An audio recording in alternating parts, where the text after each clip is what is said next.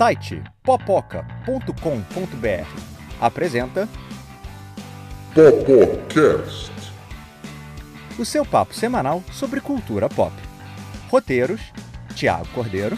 Apresentação: Carlos Carneiro.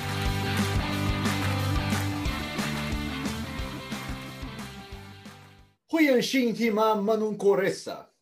Ou em bom finlandês, sentimos saudades de vocês, pessoal. E agora tamo, estamos de volta. Segunda temporada do Popocast. E, os, e o tema de hoje será traduções bizarras. Ou simplesmente aqueles erros bizonhos de tradução, literatura, filmes e essas coisas por aí que mexem com todo o contexto do produto cultural. E para debater esse assunto, no primeiro Popocast dessa segunda temporada, estamos Moar, Carlos Carneiro, o editor-chefe do Popoca, Tiago Cordeiro, Olá. a profissional de artes cênicas, Eva Miranda, Salut! e a crítica literária, Laura da Cunha. Marhaban!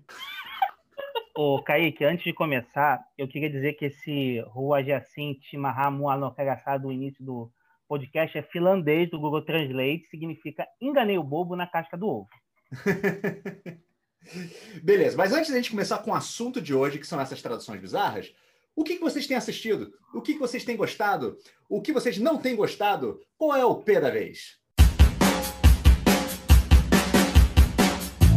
O melhor filme de todos os tempos. Da última semana. É, eu tenho uma recomendação para o nosso ranking P. A gente assistiu um filme chamado Zoom, que não tem nada a ver com o aplicativo de comunicação por vídeo que ficou muito famoso no início do período de isolamento social em 2020. O Zoom é Zoom do Zoom de uma câmera de, de, de filmagem. É, é um filme que é uma coprodução Brasil-Canadá, que é dirigido por um, por um diretor brasileiro chamado Pedro Morelli, e que ele, ele tem três enredos que se entrelaçam. Um enredo é protagonizado pelo Gael Garcia Bernal, em versão de animação. O segundo, que é filmado no, que é, que é no, no mundo de desenho animado. O segundo enredo é da Ellison Pio, que a maioria das pessoas vai conhecer por Newsroom, que é filmado em Toronto, no Canadá, e que ela se passa numa fábrica daquelas bonecas de silicone hiperrealistas, a Real Doll, que inclusive é uma das patrocinadoras do filme.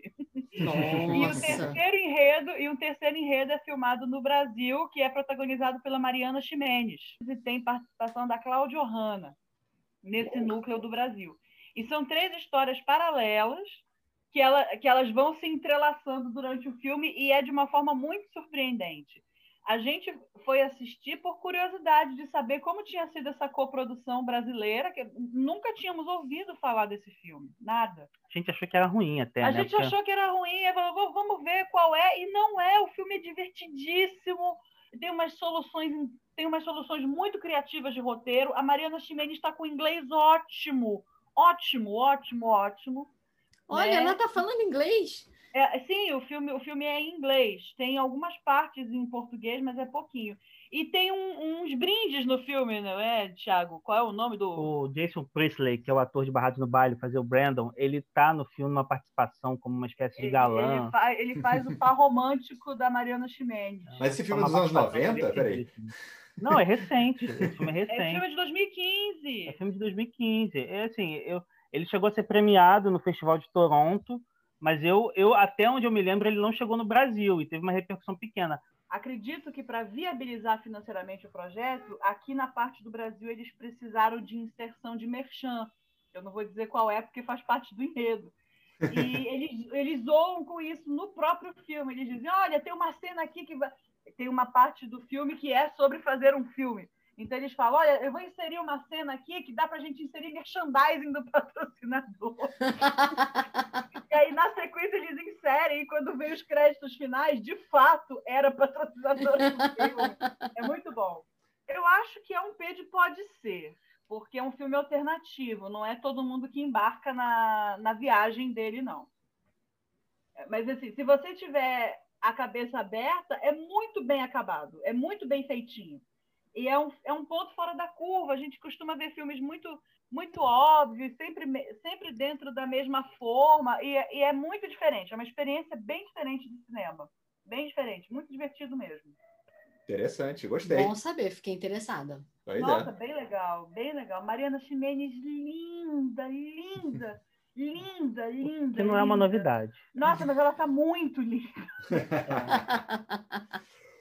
Bom, é, a minha recomendação, meu P, na verdade, né? Meu ranking P de hoje, vai ser algo que eu reassisti nessas férias.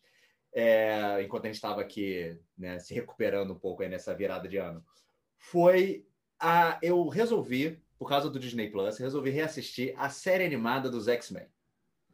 Aquela série dos anos 90, tá? 92 para ser mais exato. E assim, é muito interessante rever essa série por vários motivos. O primeiro deles é que você, ela consegue ser melhor e pior do que eu lembrava dela, ao mesmo tempo. É, todo o crédito vai para os roteiristas da série, porque eles conseguiram numa época onde isso era considerado completamente insano, inclusive é, ele- ela é acreditada como uma das primeiras séries animadas americanas a fazer algo serializado, ao invés de ser só episódico. Então, quer dizer, o episódio seguinte, o episódio 2, o episódio 3, você precisa ver numa ordem para ter um certo senso normal. E, Não são independentes. e que o, nem o Batman animado de 91, logo antes disso, fazia isso. O Batman animado ele é super episódico. Ele só vai, alguns episódios ligam no outro, mas no geral você consegue ver fora de ordem que não tem problema. E o X-Men não, você vê fora de ordem, tem coisas que não fazem o menor sentido. Dá para lembrar por que, que marcou uma geração, por que, que ele trouxe tanta gente para ler os quadrinhos de X-Men na época. É muito bom o desenho animado, o roteiro é muito bom. Você, ele consegue botar a alma do desenho, daquela questão do, da perseguição dos mutantes, e muito bem. Só que, apesar do roteiro, do argumento ser muito bom, o texto é uma porcaria. É impressionante como tem umas frases que não fazem o menor sentido. A dublagem brasileira merece todos os créditos aqui no Brasil, porque a dublagem original é uma. Olha só, não tem um Essa- nome. Eu fui ver no, Essa no, sua experiência de reassistir foi com o áudio original? é, com o áudio original. Olha, eu fui olhar depois o crédito para saber quem fazia as vozes. Não tem uma voz de, de, de nome. A impressão que eu tenho é que, na época, não se investia, não se botava dinheiro para dublador forte em desenho animado. Isso é uma coisa que veio depois com os Simpsons, o próprio desenho animado Batman. Mas, enfim, voltando para os X-Men, todo lance é, é insano ver ele de novo. Ele é um P de pode ser por conta disso. Porque ele, ele, apesar do argumento ser muito bom e da história ser muito legal, e você, e você ter essa memória, essa nostalgia de você, olha Memória o Gambit, afetiva. olha, olha, Jubileu, o Wolverine. Ah, é, é, você, você ter essa conexão, cara, a dublagem, o, o, o, o- a animação em si é muito tosca. Para fazer um desenho, cara, o, tem uma hora que o avião vai fazer uma manobra assim, e, e você vê claramente que eles usam, sei lá, cinco quadros para fazer um negócio que deveria ter 20, assim, tipo, que não tem movimento, tipo, um negócio meio pulado. Mas assim, Não, a pior Vale a pena. parte, a pior parte é a ordem. Você falou para mim da ordem. Caramba, a ordem, é verdade. É, no, no Disney Plus, para você poder assistir o desenho animado na ordem, é, você precisa catar os episódios, porque tem episódio da quinta tempo, da quarta temporada que tá na quinta, episódio tá da terceira que tá na outra. Na primeira temporada tem um episódio que é o nono, mas na verdade era o quinto. É muito louco o negócio. Tudo Mas isso. isso é, um, isso é uma questão da organização da, do aplicativo do Disney Plus? Ou eles não sabem a ordem e foram botando? é um pouco de tudo. Você tem a ordem que o pessoal escreveu o roteiro e falou: olha, o roteiro tem que sair nessa ordem. Aí você tem a ordem que os episódios foram produzidos. Por questões financeiras, eles produzem fora da ordem do roteiro.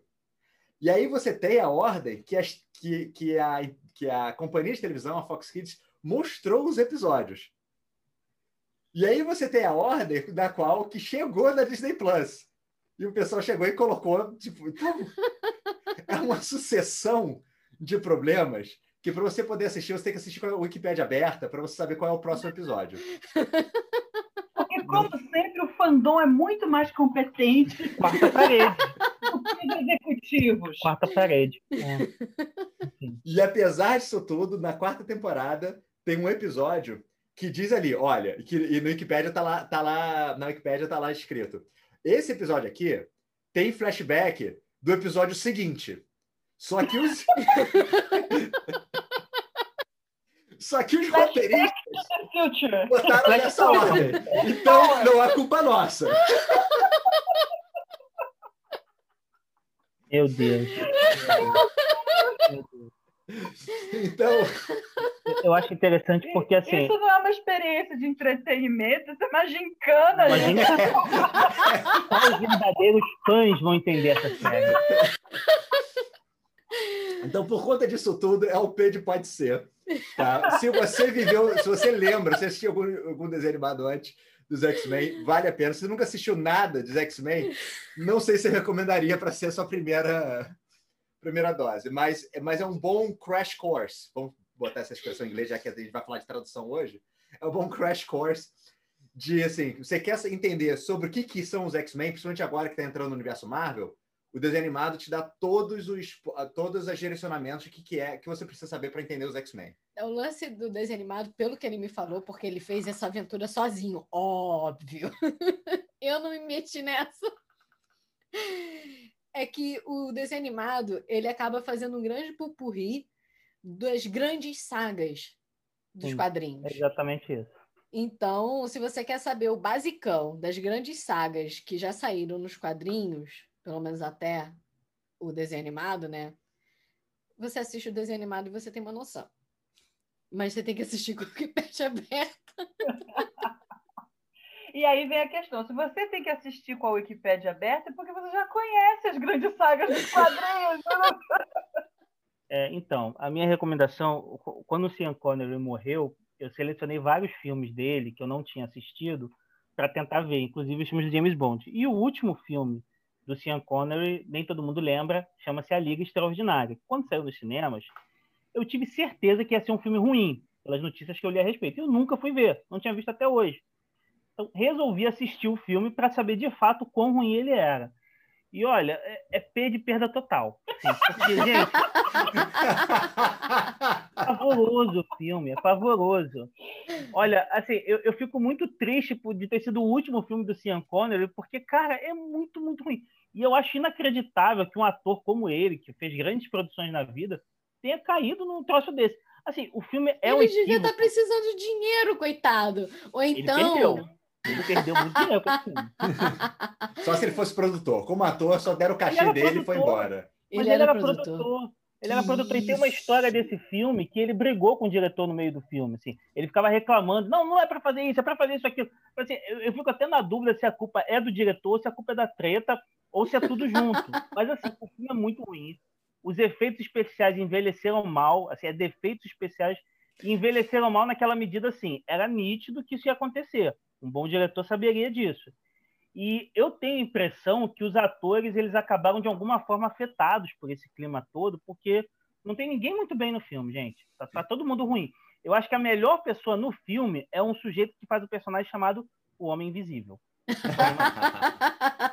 É, e a Liga Extraordinária, como a gente estava falando aqui de, de traduções, ela, ela ter- seria uma adaptação, ela não consegue ser, mas seria uma adaptação de uma história em quadrinhos do Alan Moore, que eu acho que o nome, é, a tradução ideal seria A Liga dos Cavaleiros Extraordinários, e não A Liga Extraordinária, como acabou traduzido aqui. E aí entra no nosso aqui, no nosso assunto. League of Extraordinary Gentlemen. Então, aproveitando aqui que o Thiago falou em relação ao nome, né, Liga Extraordinária, é, esse, para mim, na minha opinião, nem é uma tradução ruim, mas é o que a gente vai analisar hoje. As traduções no mundo cultural. Já avisei que vai dar merda isso. Polêmica. Tô certo ou tô errado?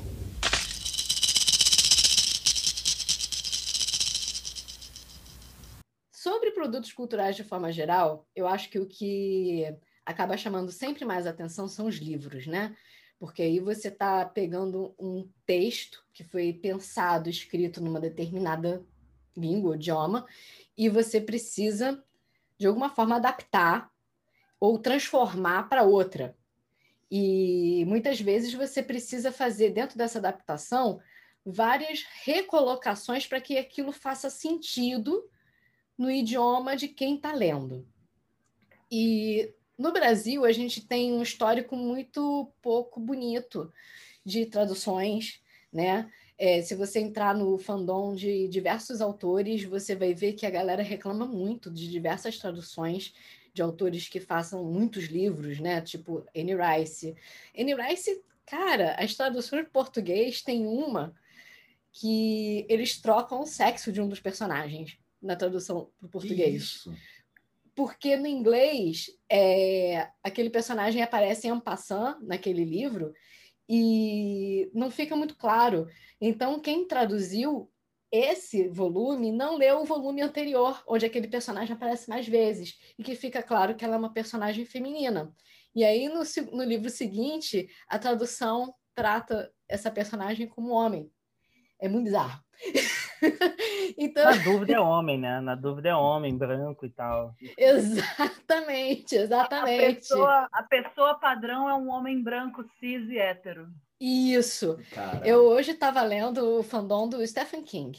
E o pessoal do Stephen King reclama muito das traduções, porque tem algumas traduções, gente, tem algumas traduções que falta página que tem tipo 70 páginas a menos no livro original. Eles pulam pedaços da história. Não faz menor sentido, porque o cara ganha por tra... tradutor normalmente ganha por página traduzida. Então. Mas o lance é, é, é o prazo para você entregar, entendeu? Na hora que você entrega. tem uns negócios Será que não é assim problema muito de impressão, louco. não? Será que não é problema de impressão, não? Não. Não, acho Porque, que é só assim, impressão falando- sua. É assim, falando como escritor, tá? Se eu tenho um livro de mil páginas e tiram 70 páginas do meu livro, provavelmente é outro livro.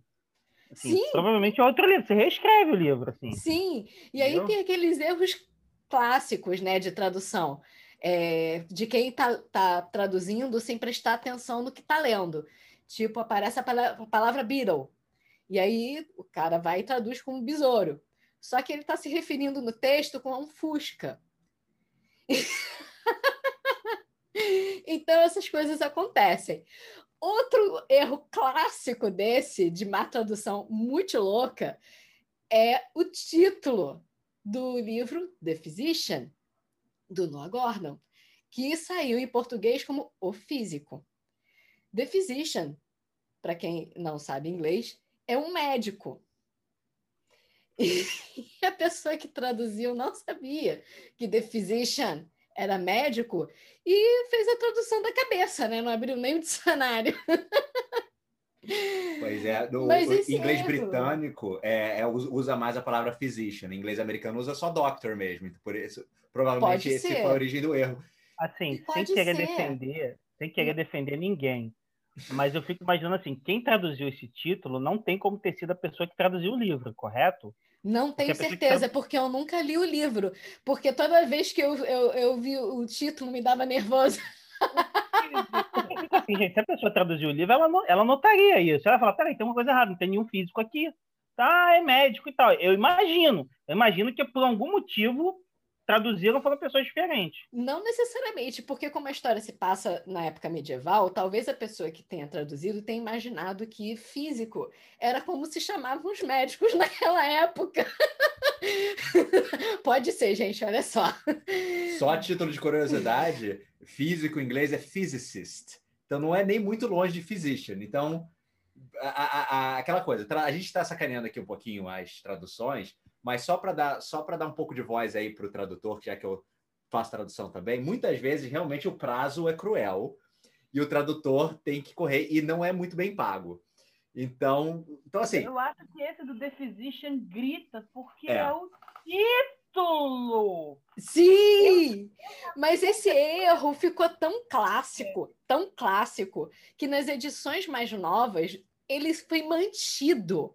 Se você pegar as últimas edições desse livro, ele ainda se chama em português O Físico, mas eles acrescentaram um subtítulo que vai na linha de um- a história de um médico medieval, uma coisa assim, no subtítulo. É muito É. louco, é muito louco. Assim, quando eu comecei a reparar que essas coisas davam ruim, e a minha experiência particular foi muito com Anne Rice, a minha primeira solução foi: vou começar a ler os livros no original. Porque, gente, não dá. Atualmente, a gente tem a treta com os livros da Sarah J. Maas, que parece que trocaram é, orientação sexual de personagem dela. Nossa. No último livro.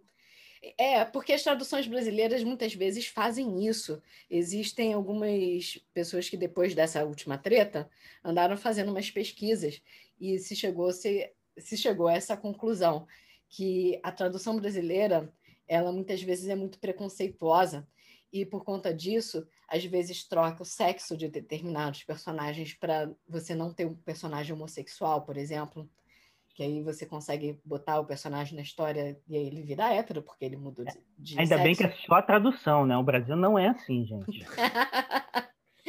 você tem esse caso em que você traduz e você simplesmente muda mesmo o texto para parecer que o personagem é, não é aquilo que ele é. Então, tem essas coisas. Mais em algumas editoras do que outras, assim, não é algo Isso. geral do, do, do, do produto brasileiro, também não é assim, mas algumas editoras são realmente mais conservadoras que, a- que as outras, e aí o negócio pega. É, eu acho que isso varia muito também é, do autor, né? Porque autores mais consagrados é, e mais hum, que têm um, um- considerados grandes autores, né? De alta literatura. Eu sinto que a galera se importa mais com as traduções dessas desses grandes autores, né? Que tem um peso literário grande, do que com autores que sejam considerados mais populares, né? Por exemplo, Stephen King, Anne Rice e a Sarah J. Maas. Nossa. Antes de mais nada, é, esse- essa nossa edição do Popocast é sobre traduções bizarras, mas é muito importante que a gente registre aqui a nossa devoção ao trabalho dos tradutores profissionais, né? Que permitem que a gente simplesmente tenha acesso a todo o conhecimento da humanidade.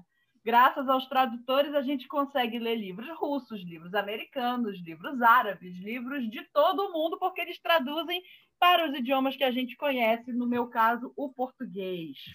né? Então, é um trabalho difícil e traduzir é, é recriar, né? Porque o idioma é uma coisa muito, muito difícil. Então, o tradutor tem um trabalho bem difícil, né? E aí a gente, eu vou começar antes de falar das traduções bizonhas, eu vou contar aquilo que a Laurinha estava comentando, como é difícil a questão do prazo e da pressão dos editores sobre o tradutor. Eu tenho um caso maravilhoso, maravilhoso. O tradutor chama, brasileiro chamado Leôncio Basbaum. E esse caso foi relatado no Facebook da Denise Botman, que é uma tradutora que tem uma presença muito forte nas redes sociais, porque ela, defe- ela, ela sofreu plágio nas traduções dela. E é uma coisa que muita gente não se toca, a obra entra em domínio público, mas a tradução não. Então, não é porque Shakespeare está em domínio público que eu posso pegar a tradução do Milor Fernandes e usar sem pagar. Né? É, é uma questão de direito de um trabalho difícil mesmo.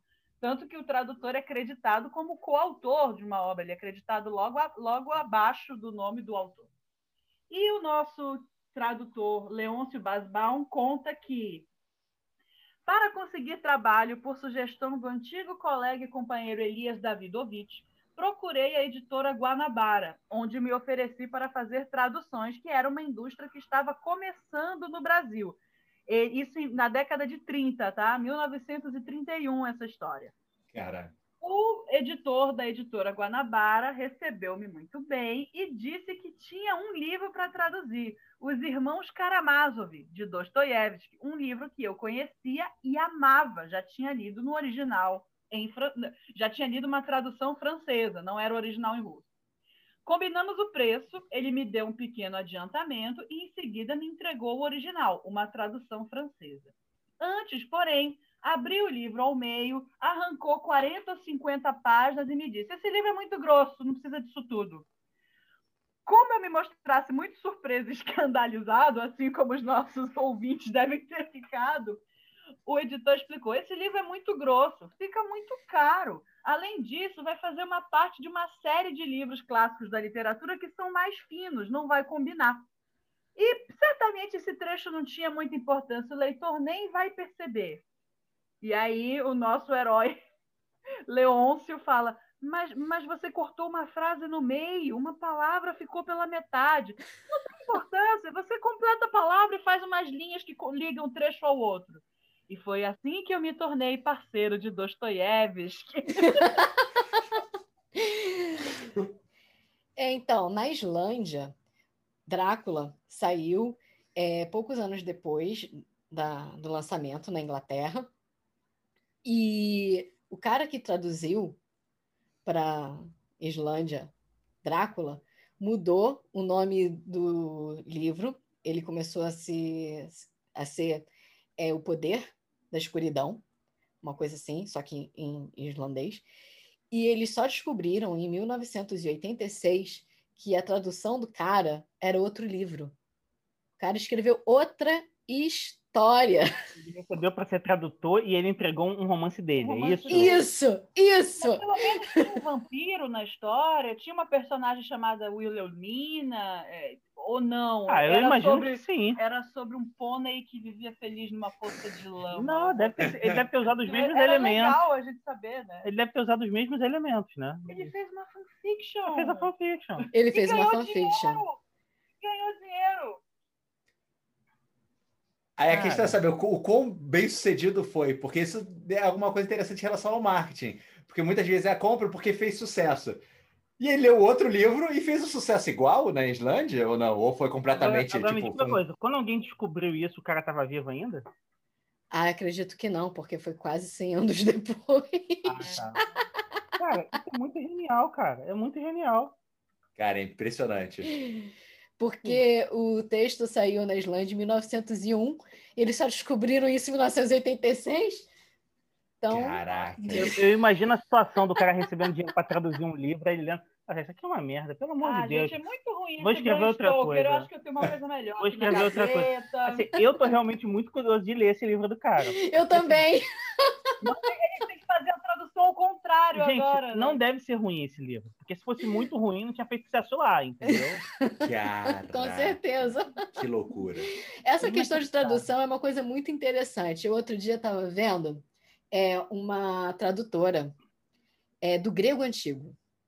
E o grego antigo né, tem aquelas grandes obras, né? Ulisses, Ulisses não, é, Odisseia, você tem as grandes tragédias né, do teatro grego, enfim. E a gente tem agora uma tradutora nova que surgiu nos Estados Unidos, uma americana que estuda o grego antigo, e ela está refazendo a tradução do grego antigo de diversas obras dessas.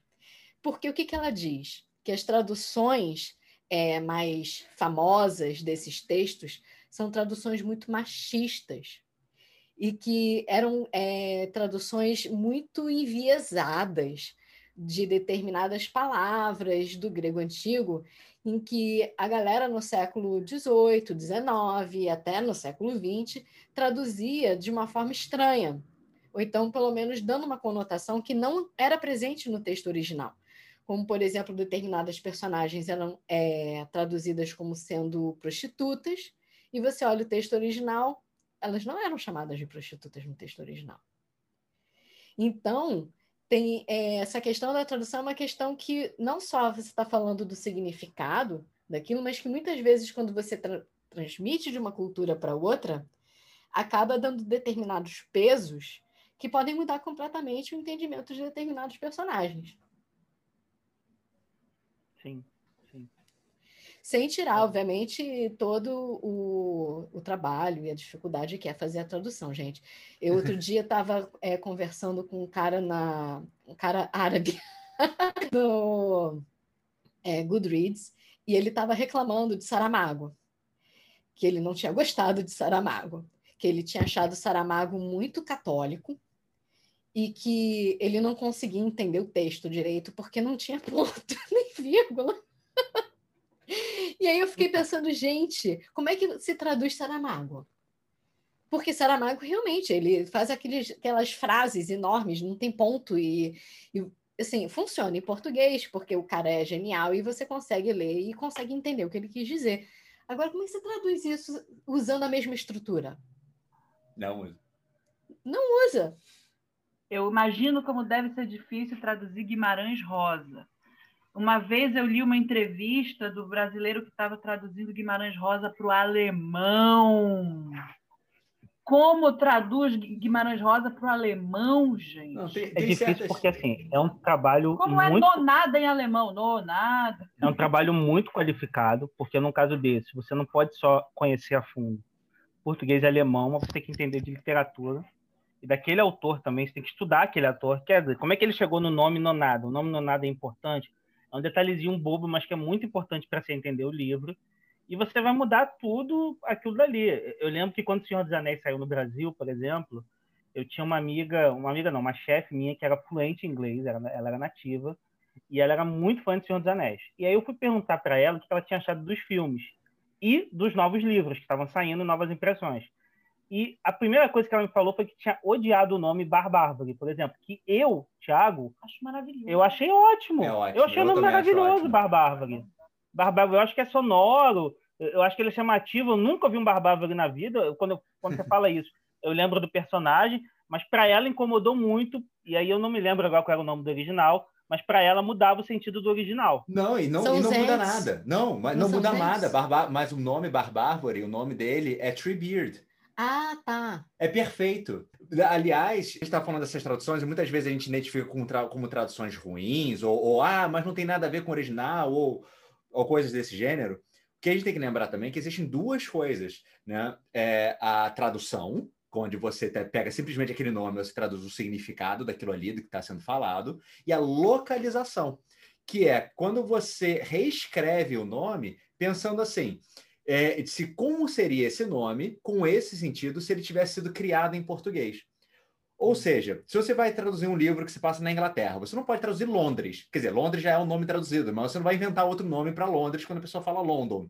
Ou, ou quando ele vai falar o bairro, você vai usar o nome que é usado no Brasil para esses locais, que ele, porque eles existem de verdade.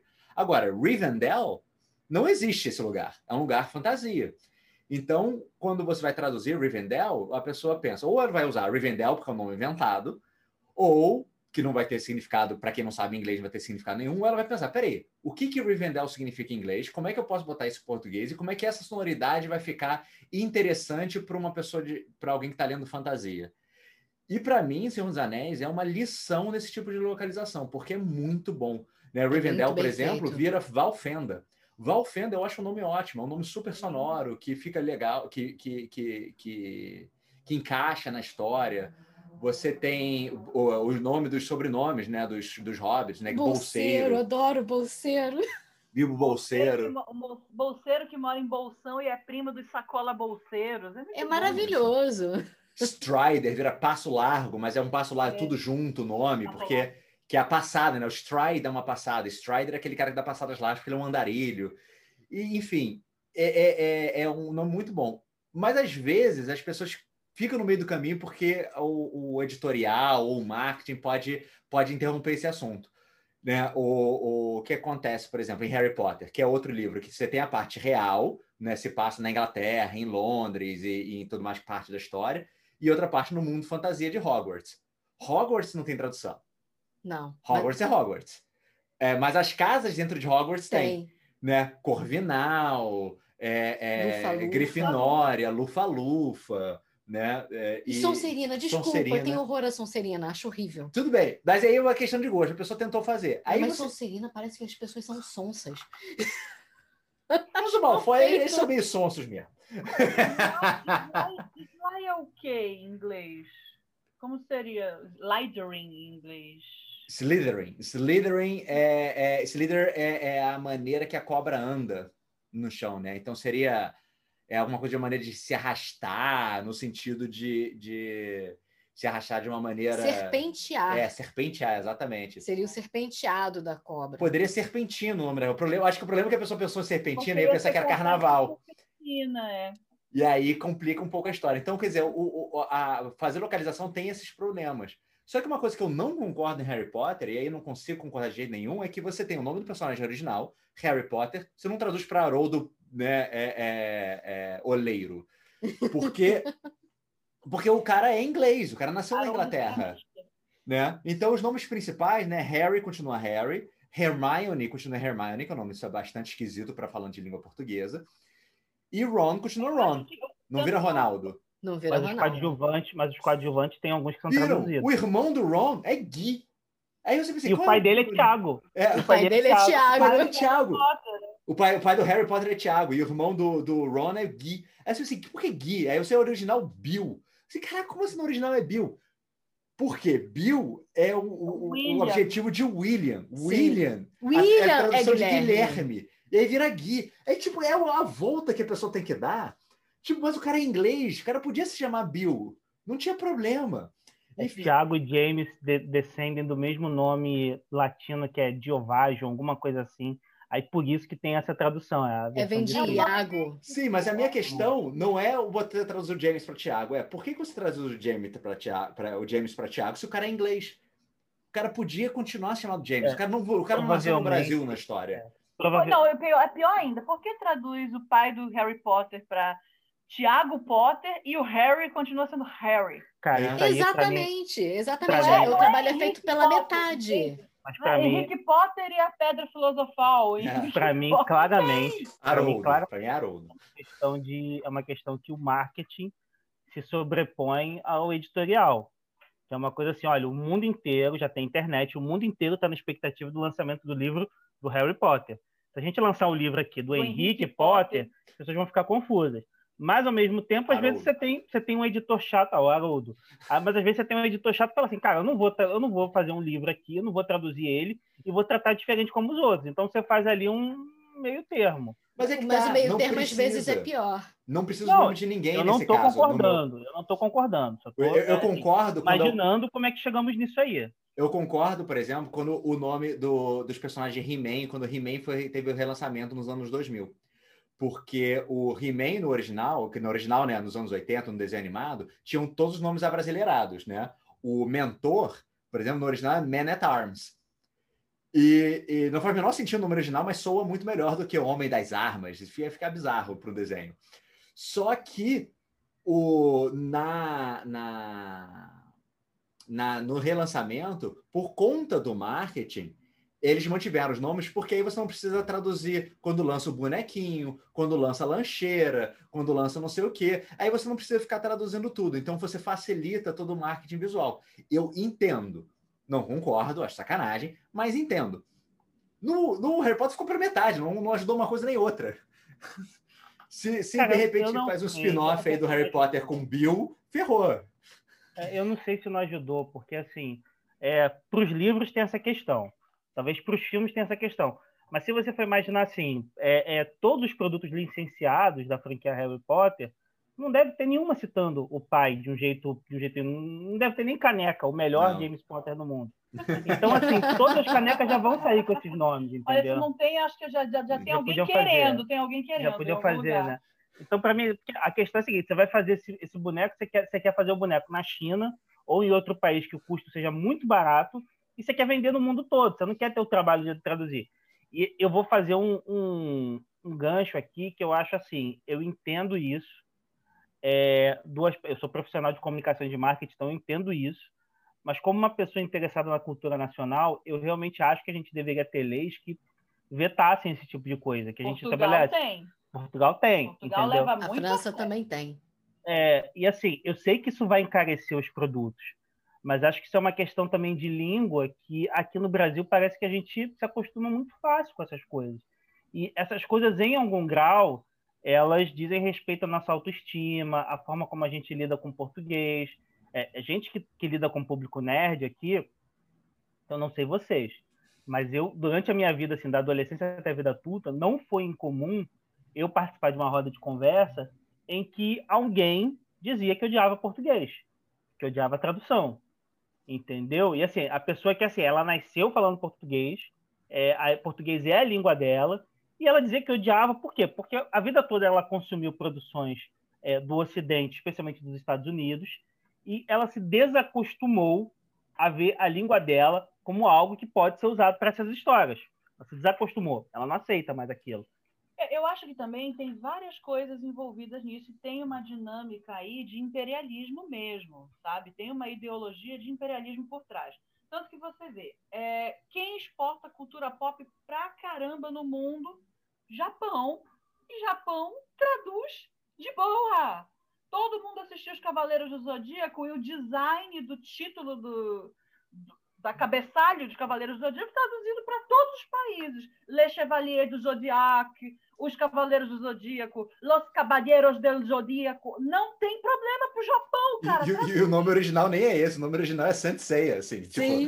seria Cavaleiro Seiya, se você fosse traduzir. Faz sentido na, na cultura japonesa e eles traduziram de uma forma que seja adaptável para o público do país que vai consumir. O Japão vai lá e traduz.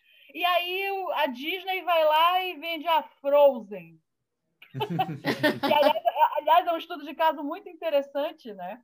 É, dos últimos filmes da Disney, como eles pretendem atingir, é, desmitificar um pouco o lance da princesa que é só para menina, é, o, o, o, filme é um, um verbo.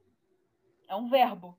Então tem Enrolados, que no original é Tangled, Uhum. Tem a Frozen, que é congelados. Né? O, é, Moana foi uma exceção, que é o nome da nossa personagem principal mesmo. E aí a gente tem Enrolados, uma aventura não sei o quê. Frozen, uma aventura uhum. congelante. Moana, uma aventura no oceano. Dois irmãos, uma aventura emocionante. E, e pô, cara. O que é um né? excelente. O, o que é um excelente gancho para uma coisa interessante que eu estava vendo sobre tradução de nome de filme que é justamente isso. Quando eles não conseguem traduzir o nome, porque o nome tem algum significado, ou por conta do marketing, ou porque o, o, o, é o nome de alguém, e, esse, e aí você não tem como mudar isso, é muito comum no Brasil é, você colocar um subtítulo. Então você tem casos, por exemplo, no filme de Oscar, é, a Erin, Erin... Exatamente, Erin Bronkovich, uma mulher de talentos. Não tem isso no original. Né? Moonlight, Moonlight, Moonlight, esse filme, filme ganhou, ganhador do Oscar. do Oscar. Moonlight, sob a luz do, do luar. Mas Moonlight é a luz do luar. Por que você não coloca, então? o título do filme podia ser Luar. Luar. Pronto. Pode ser. Ok, traduz. Não, é Moonlight, porque você tem um marketing, mas aí você tem o um marketing de Oscar para você saber qual filme está disputando o Oscar, mas aí você adiciona o subtítulo, porque sim. Assim, meu Deus. Tá, ok, mas assim, Mulan eu acho que. Rouge, né? Mulan Rouge, A Vida em Vermelho. Nossa senhora, tem isso. Mas Mulan Rouge tem uma, uma questão por trás que é uma casa de show que realmente existe. É. É o nome é de uma isso, casa você de pode, show. Você não pode, você acaba não podendo traduzir. É um lugar, é um lugar. Outra coisa das traduções de filme também, Sim. que é que são que o marketing né, brasileiro para poder distribuir os filmes, eles acabam colocando no título do filme é o, o gênero do filme. Né? Então, se, se é um filme de comédia e o som original, a sonoridade original não parece filme de comédia, eles colocam um nome diferente, um filme de ficção científica, coisas do gênero. Então, por, um exemplo interessante nisso é o filme Total Recall. Né? Esse é o nome original do filme, que se chama Total Recall. Recall é o nome da empresa no, no, dentro do filme. E no Brasil ficou traduzido como Vingador do Futuro. Assim, por que, que Vingador do Futuro? Porque o filme era com Schwarzenegger. E Schwarzenegger tinha feito um outro filme de ficção científica chamado O Exterminador do Futuro. Então, para você poder atrair o público que era fã do Exterminador do Futuro, e já tinha o mesmo ator, ele achar que não ia ser nada confuso botar o Vingador do Futuro e por aí. Agora, não tem viagem no tempo. Não deve achar que é da mesma franquia. Cara, isso é o que eu chamo de tradução SBT, né? Ah, eu não sei se vocês vão lembrar que Smallville, quando passava no SBT, tinha um subtítulo que era assim: Smallville, as aventuras do Superboy. Aí você fala assim, cara, no mundo de Smallville nunca vai ter Superboy, porque é o Clark. Ele vai direto para Superman. Não faz sentido esse subtítulo.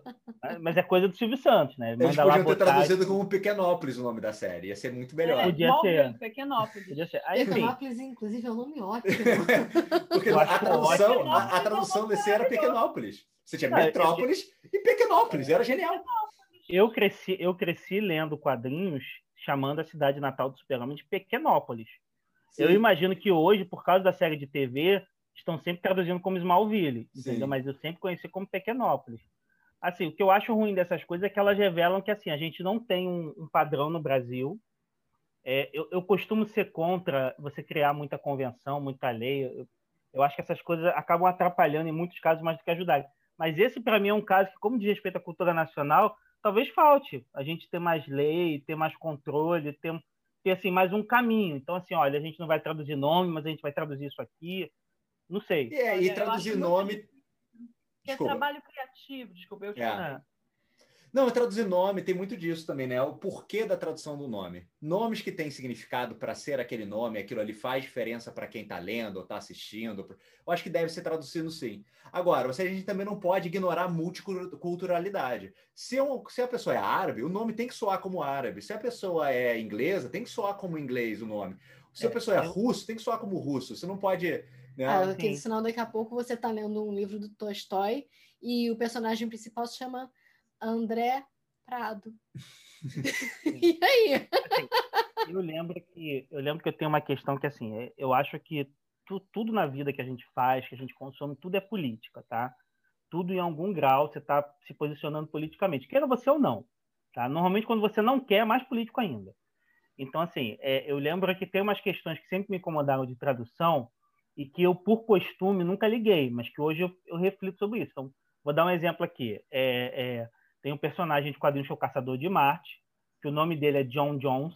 Ele assume a identidade terrestre de John Jones. E aqui no Brasil, o codinome dele ficou como Ajax. Eu nunca entendi isso. Nunca encontrei quem me explicasse isso. Deve ter uma história. O nome do personagem era Ajax, o Caçador de Marte. Mas esse Ajax não existia nos Estados Unidos. É uma invenção brasileira, que é nome de detergente, sei lá, entendeu? É nome de herói grego. Enfim, e aí virou, virou isso aí. E é um nome que, assim, Cara, o que, que é o, o, o, Caçador de Marte? É um personagem que veio de Marte, o último marciano da Terra. É um cara que tem super força, que tem poderes de transformação. Ele não tem nada a ver com a Jax, nada, gente, nada. Nem, nem aparece cena de limpa a casa dele, até onde eu me lembro, entendeu? e, a gente, e a gente vê assim, de novo, política. Tinha um personagem que, por alguma coisa de direitos autorais, ele foi publicado pela editora Globo e pela editora Abril, com uma diferença de pouco tempo. E a editora Globo escolheu lançar o personagem com o nome O Espancador. O nome original dele é O Espancador Noturno. A Globo escolheu lançar como O Espancador. Quando o personagem voltou para Marvel, a, a editora, para Abril, a Abril lançou com o nome de Radical. Motivo, ele usava um skate. Só por isso. cara, eu Só lembro do Radical, cara, é dos Novos Guerreiros. É, é Novos Guerreiros, exatamente. Eu assim, nunca soube o nome original dele, cara. É, o personagem originalmente, você para pra pensar, ele tinha mais a ver com o nome espancador do que com radical. Era basicamente isso, ele usava um skate, não, não tem outra explicação para esse nome entendeu? É, e aí, assim, teve um caso recente que aconteceu, o tradutor até pediu desculpa, foi em 2011, que a edição Batman 98, que saiu pela Panini Comics aqui, é, na página 34, eu estou aqui com um artigo que explica isso, ela saiu com a seguinte frase numa revista do Batman. Foi, foi exatamente o que saiu, tá? Eu li isso. E o maldito Petralha tem o dia todo para desfraudar seus impropérios. Então, assim, saiu um termo desse com petralha, que na verdade é um termo do Reinaldo Azevedo, que era um termo que ele usava para dizer que todo petista era ladrão, era irmão metralha, todo mundo partido. Isso saiu, saiu aí, petralha. E assim, isso foi uma comoção enorme quando a HQ Qual saiu. É o original em inglês? Cara, o original em inglês dizia alguma coisa como corrupto, ladrão, coisa do tipo, e o cara gostou de usar esse termo.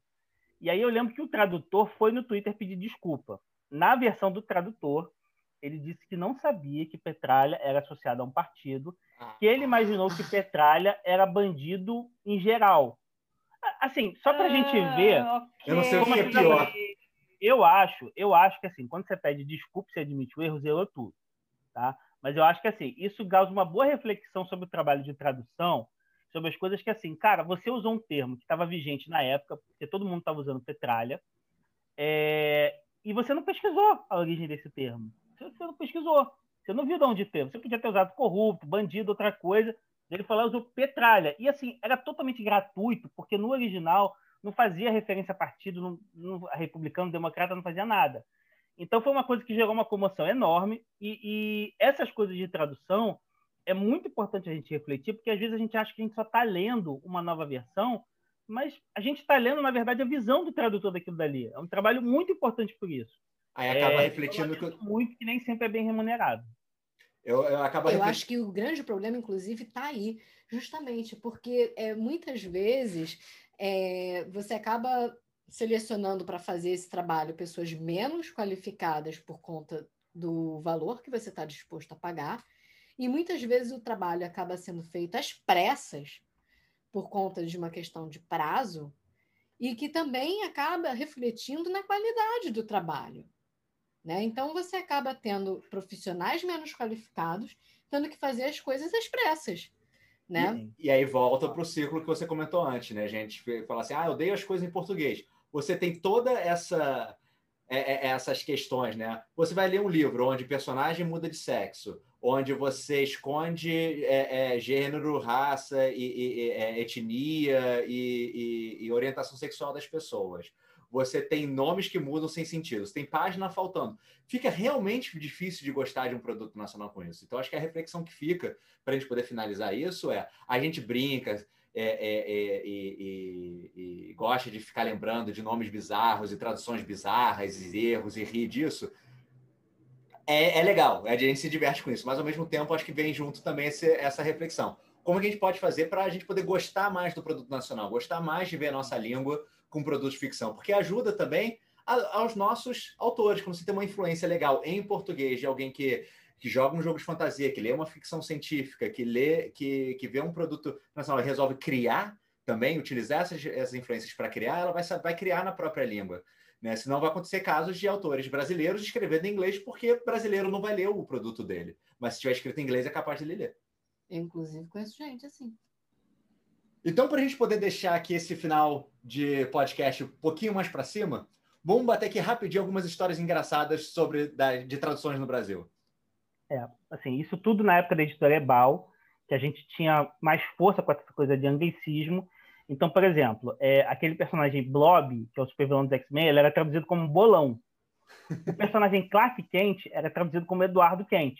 A Lois Lane era Miriam Lane, o Peter Parker era Pedro Prado, e Gotham City chegou a ser traduzido como Riacho Doce. Não sei como isso aconteceu.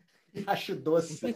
Parece nome de novela das seis que vira Riacho Doce. É, porque se fosse, por exemplo, Cidade Gótica ou algo assim, eu ainda entenderia, mas Riacho Doce é meio bizarro, né? Goticópolis. E tem o meu favorito, que é um personagem no Brasil que eu, eu descobri para fazer esse podcast, que eu sempre quis saber qual era o nome original dele, que é o parceiro do Arqueiro Verde, que o nome dele no Brasil é Ricardito. Eu sempre fiquei assim, cara, o nome dele não pode ser esse no original.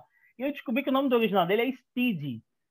E, só que Ricardito super pegou, assim, super pegou. Eu não sei se agora estão é, é, traduzindo como, como, como Speed, mas assim, eu acho, eu sempre achei Ricardito ok, que é um nome que eu acho que nem faz muito sentido, porque não sei de onde saiu. Ele é Ricardito. Não. Não. não Chama só é. de Ricardito, é isso. O nome dele é. nem, nem Ricardo é. é. Tem uma coisa interessante também que, assim, no Brasil, isso eu não sabia, mas no Brasil tem um personagem da DC chamado Joel Ciclone, que ele é o primeiro Flash. E eu sempre achei que esse nome Joel Ciclone existia mas na verdade ele não existe. Foi uma tradução de Flash no Brasil. E acabou ficando como uma coisa assim, para explicar a diferença do primeiro Flash para o segundo Flash, que é o mais famoso, que é o que a gente conhece, aquele da roupa vermelha e tal. Caraca. Pois é, a tradução, é bizarro, é tradução tem, tem das suas curiosidades. Então, você que está nos ouvindo, o que, que você acha das traduções? Se tem alguma tradução bizarra que você acha que vale comentar, escreva para gente, entre em contato e até o próximo programa. Digam tchau, pessoal. Bye, bye. Tchau, pessoal. Arrivederci.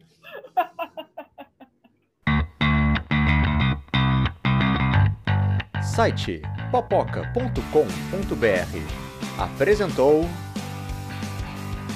Popocast. Quer participar do Popocast? Mande um comentário que a gente lê. Nosso e-mail é sitepopoca@gmail.com. Você também pode enviar pelo formulário de contato no site popoca.com.br ou nas nossas redes sociais, no Instagram, Facebook e YouTube, em que estamos como arroba sitepopoca.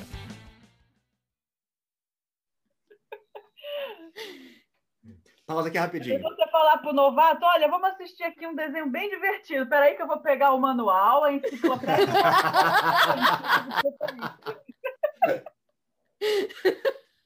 Eu tenho uma amiga que ela fala isso. Ah, não, gente, livro, livro e série que tem que ter manual para entender, eu não quero ver, não.